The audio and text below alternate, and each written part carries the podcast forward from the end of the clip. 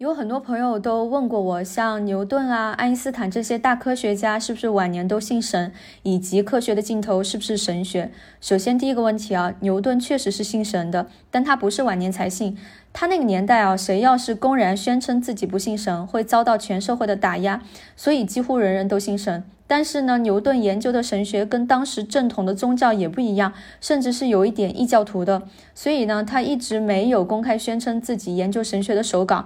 直到一九三六年的时候，著名经济学家凯恩斯买了牛顿研究神学的手稿，发现牛顿信的神学有几个特点：他不相信有不死的灵魂，认为耶稣呢绑在十字架上的形象是神像崇拜，应该抵制。这些想法都有点大逆不道了。另外呢，一个科学家爱因斯坦，他本人就多次声明过自己不信宗教，他不相信任何人格化的神，信奉的是斯宾诺莎式的上帝，也就是自然科学法则。斯宾诺莎本来就是一个反宗教的哲学家，所以呢，市面上流传的科学家晚年信神其实是误传。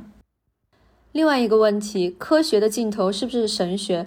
我个人认为，当然不是啦。科学和神学完全是两套思维体系。科学描述的是自然事实，必须要满足可证伪。发现一个理论错了，就马上要推翻。而神学的目的呢，是帮助人找到人生的意义。你只需要相信就可以了，不能推翻。所以，神是我们人类自己发明创造出来的一种文化概念，并不是一个描述自然规律的一套方法。呃，不过神作为人类文化的结晶，它依然有很高的研究价值。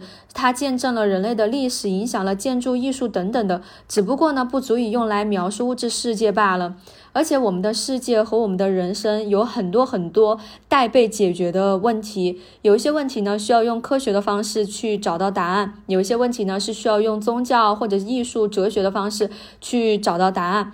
我并不认为科学的尽头就是神学，我认为他们可能是一个互相补充的关系。